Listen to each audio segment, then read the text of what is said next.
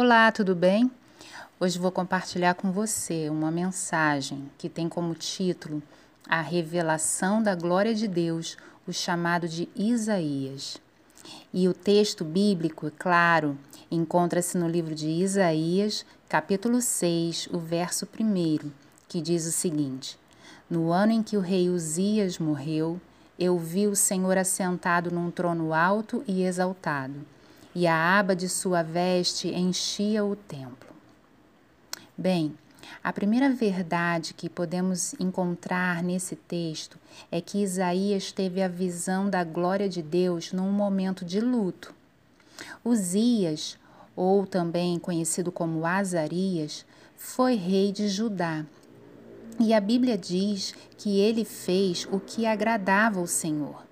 O seu reinado foi marcado por um período de prosperidade, pois Uzias tomou várias medidas para fortalecer a nação. Por exemplo, ele recuperou terras perdidas anteriormente para os inimigos.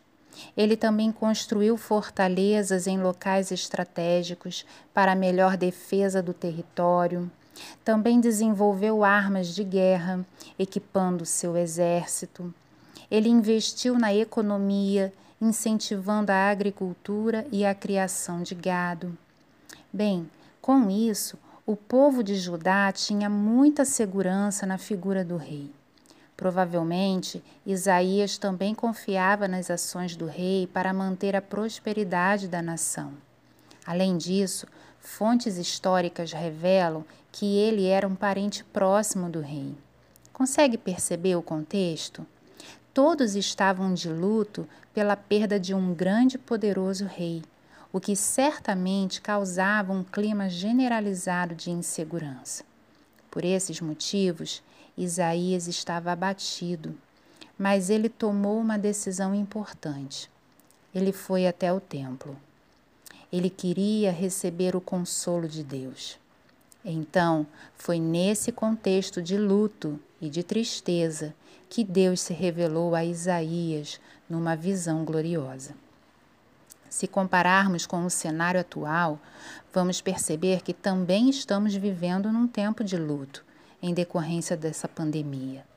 Aqui, entende-se o luto não apenas pela morte de uma pessoa querida, mas também pelo sofrimento causado pelo desemprego, pelas crises familiares, pelo divórcio, pelas falências, pela depressão, pela ansiedade. Agora veja, se Deus se revelou a Isaías num contexto extremamente difícil e perturbador, creio que ele também pode e quer revelar-se a nós. Sinceramente, Creio que este tempo difícil nos sobreveio justamente para que nos voltemos ao Senhor, assim como Isaías o fez. Ficamos confinados em nossos lares e fomos confrontados por um vírus que mostra o quão frágeis nós somos e o quanto dependemos de Deus para viver. Esse tempo nos mostra que a altivez humana não é garantia de segurança. Sim, é em meio à dor que o Senhor revela o seu grande amor por nós, porque enquanto estamos imersos nas nossas futilidades diárias, não conseguimos enxergar a sua grandeza e majestade. Deus permite o luto, porque é por meio, o meio pelo qual ele nos salva da nossa mania de viver de forma independente. A segunda verdade é que Deus está acima de qualquer reinado humano. De que maneira o Senhor se revelou a Isaías? Assentado no trono. Sim, Deus estava mostrando a Isaías que o seu reino é eterno, inabalável, indescritível e está acima de qualquer poder humano. Ainda que o rei Uzias estivesse morto, o Deus Todo-Poderoso reina eternamente e está assentado no trono. Aleluia. Talvez Isaías confiasse na ação do rei. Agora ele aprenderia a confiar tão somente no Rei dos Reis, o Senhor dos Exércitos. Ao entendermos que a nossa esperança deve estar firmada apenas em Deus, atraímos a Sua presença e Ele se revela a nós de forma gloriosa. Apesar de todas as adversidades causadas pela pandemia, de todo o luto, Deus continua sendo o Rei soberano e está no controle de tudo. Precisamos crer nisso. A terceira verdade presente nesse texto de Isaías 6 é que os anjos dão testemunho de quem Deus é. Os serafins estavam acima do trono e rendiam adoração ao Senhor. A canção que entoavam expressa a santidade de Deus, o quanto a sua glória é inigualável. A repetição três vezes da palavra santo revela que ninguém pode ser comparado a ele.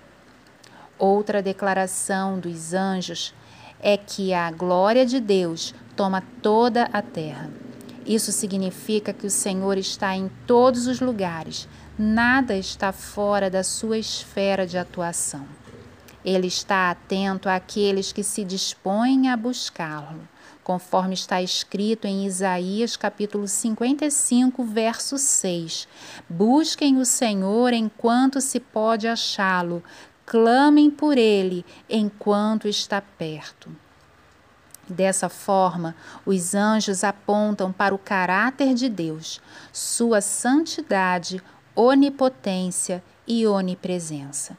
Que sigamos o, ex o exemplo dos serafins, rendendo ao Senhor toda a nossa adoração. A quarta verdade encontrada neste texto é que Isaías reconhece ser homem pecador, assim como seu povo.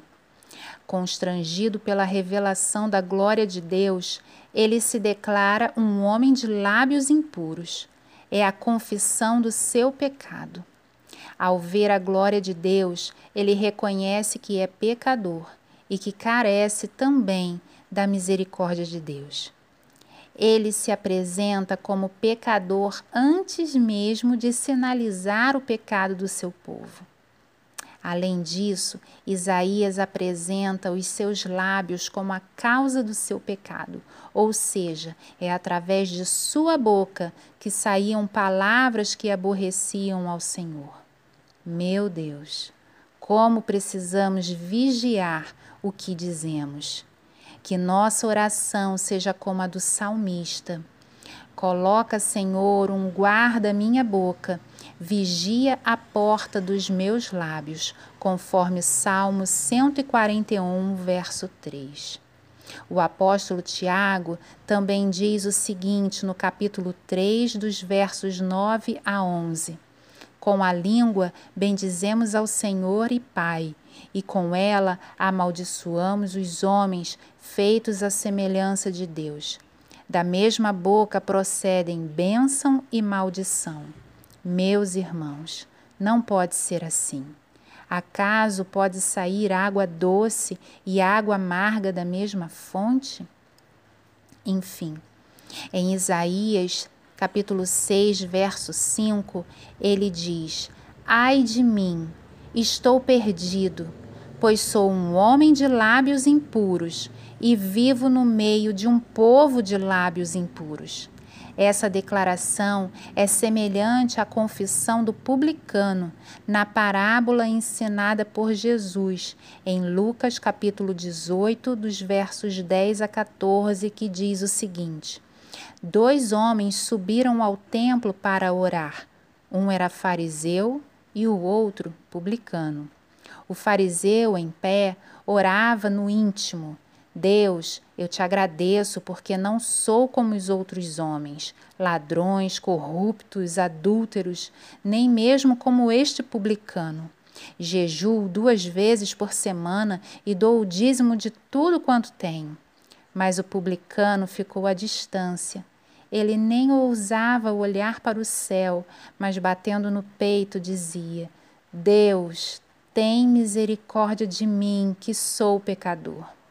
Eu lhes digo que este homem, e não o outro, foi para casa justificado diante de Deus, pois quem se exalta será humilhado, e quem se humilha será exaltado. Bem, vemos que uma vida baseada na religiosidade não agrada a Deus, mas sim um coração sincero que reconhece as suas fraquezas. O fariseu era soberbo e se orgulhava das suas ações religiosas, enquanto o publicano reconhecia que era pecador e dependia da misericórdia divina.